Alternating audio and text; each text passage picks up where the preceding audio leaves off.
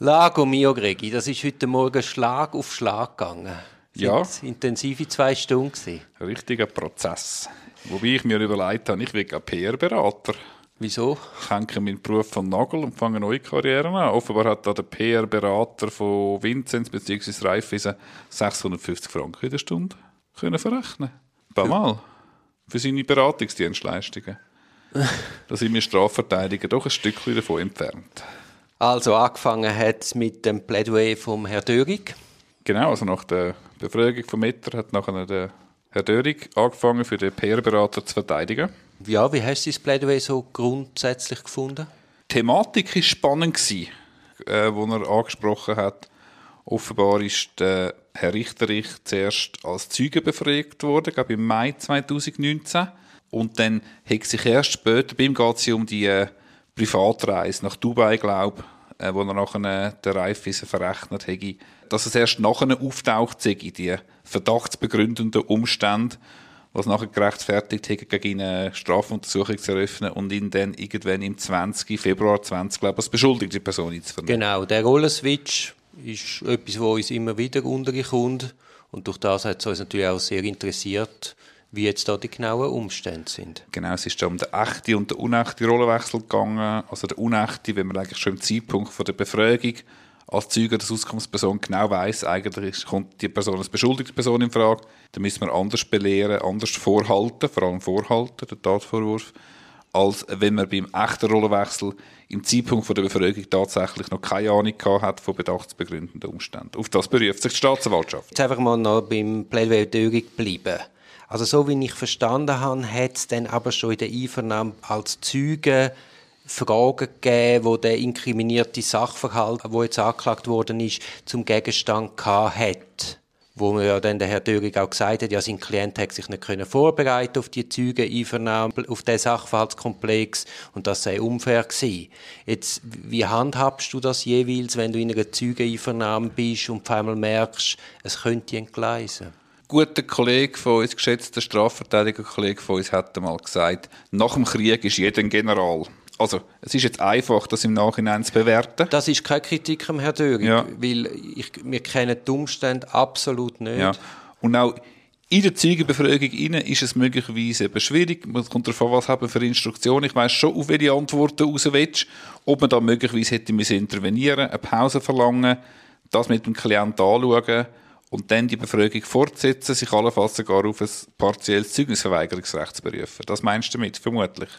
Ja, ja, mir geht es eigentlich nur darum zu sagen, dass selber wenn man als Vertreter von einem Zeugen mit einer Einvernahme geht, muss man auch hoch aufmerksam sein und muss das entsprechend oder sollte es vorbereiten und halt auch umfassend. Wobei nicht ganz klar ist sogar, ob ähm, der Herr Richterich dort überhaupt begleitet worden ist von einem Anwalt Ja, klar, an die klar. Befragung, aber falls er begleitet worden wäre, genau. Genau, genau. Aber einfach auch nochmal äh, sagen, dass eben, auch wenn man als Zeuge einvernommen wird, dass man sich dann nicht einfach kann zurücknehmen und denken, mir kann nichts passieren. Mir ist nicht so ganz klar, wenn die möglicherweise verfänglichen Aussagen tätigt worden sind. Es geht jetzt insbesondere darum, dass eben offenbar hat, glaub, zuerst die PR-Agentur hat zuerst die Reise gezahlt und hat, äh, und hat das nachher weiterverrechnet im Rahmen von einer Honorarnote für Beratungsdienstleistung an die Raiffeisen. Und dort war offenbar verfänglich, gewesen, dass der Beschuldigte gesagt hätte in einer Einvernahme, ja, also, wenn er eine Rechnung stellt, der Raiffeisen, dann geht das schon über meinen Tisch. Und dann wird er, glaube ich, aufgehängt. Ob es das in der Zeugeneinvernahme gesagt worden ist oder später als beschuldigte Person, wissen wir nicht genau, wäre mega interessant. Ich möchte nochmal sagen, das zeigt auch wieder, dass man am Anfang von einer Untersuchung auf irgendeine völlig unverfängliche Frage eine Antwort gibt, die kann einem jetzt hinten raus in völlig anderem Kontext dann um die Ohren fliegen. Darum ist es relevant, ob es als Zeugen oder beschuldigte Genau, gesagt hat. aber das zeigt auch gerade nochmal exemplarisch, dass es eben unglaublich gefährlich ist, wenn man einfach mal geht, go, go Aussagen machen, ohne dass man den Sachverhaltskomplex näher umrissen weiß, was sind genau die Vorwürfe. Du kannst gar nicht abschätzen, was dann hinten raus, was deine Aussagen für eine Wirkung haben. In dem Zusammenhang kann man sich zusätzlich fragen, wenn im Mai 19 die Zeugeneinvernahme war und offenbar im Februar 20 dann beschuldigte Einvernahme, was hat man voran schon über die Vorwürfe gewusst von der beschuldigten Einvernahme? Warum hat man als Beschuldigter dann wieder Aussagen gemacht? Warum ist man dann einfach mal aufs Maul gehockt? Genau, das habe ich dir jetzt auch gerade noch fragen. Wenn du eben als Zeuge Aussagen machst und nachher hast du den Rollenswitch zu der beschuldigten Person. Lässt du dann einmal deine Klienten Aussagen machen? Natürlich, es kommt darauf an, aber grundsätzlich ist schon grosse Vorsicht geboten. Man wird sicher mal umfasst, die Akten mal umfassend geöffnet werden, um zu beurteilen, wie gefährlich sind die bisherigen Zeugenbefragungen gewesen. Wird man dort auf eine Unverwertbarkeit gehen, das zuerst genau anschauen, vielleicht zuerst eine Eingabe machen und sicher nicht einfach darauf losreden. Als Beschuldigte in der Meinung, man hätte sowieso nichts falsch gemacht, das kann strafrechtlich nicht relevant sein, was ich gemacht habe. Das ist sicher gefährlich. Gut, dass wir uns jetzt nicht totale Details, juristische Details verlieren. Hast du noch etwas zum Plädoyer Döring oder wenn wir gerade zur Antwort von der Staatsanwaltschaft schreiten? Ja, nur ganz kurz zwei Punkte. Ähm, der Kollege Döring dort hat angekündigt, die Honorarnote erst im Nachhinein einreichen, offenbar mit dem Einverständnis vom Gericht. Nicht ganz ungeschickt, das geht niemand etwas an, zwingend, wie viel Anwaltshonorar tatsächlich aufgewendet worden ist. Und das andere, er hat nichts gesagt zur Strafzumessung zu möglichen. Ist dann der explizite Verzicht abgenommen worden vom Vorsitzenden mit Bezug auf Bundesgerichtsrechtsprechung, ob das ein bewusster Entscheid ist, Stichwort Verteidiger-Dilemma. Aber inhaltlich können wir ohne Aktenkenntnisse wirklich nicht mehr dazu sagen. Vielleicht, wenn du gerade das Stichwort Verteidiger-Dilemma aufwirfst, also es geht um die Frage, wenn du auf Freispruch plädierst, Willst du schon etwas, falls er verurteilt würde, etwas zum Strafmaß sagen, zu der Wägung vom Verschulden? Man schwächt dann ja eigentlich seine eigene Position, wo auf Freispruch geht. Und das ist eben das Dilemma als Verteidiger. Sagst du schon etwas zum Strafpunkt oder nicht? Und der Herr Dörig hat heute ganz klar gesagt, dazu sage ich nichts. Genau. In der Theorie gibt es das Schuldinterlokut, oder? wo man kann trennen kann, Tatfrage und Schuldfrage. Wie machst du das ganz kurz?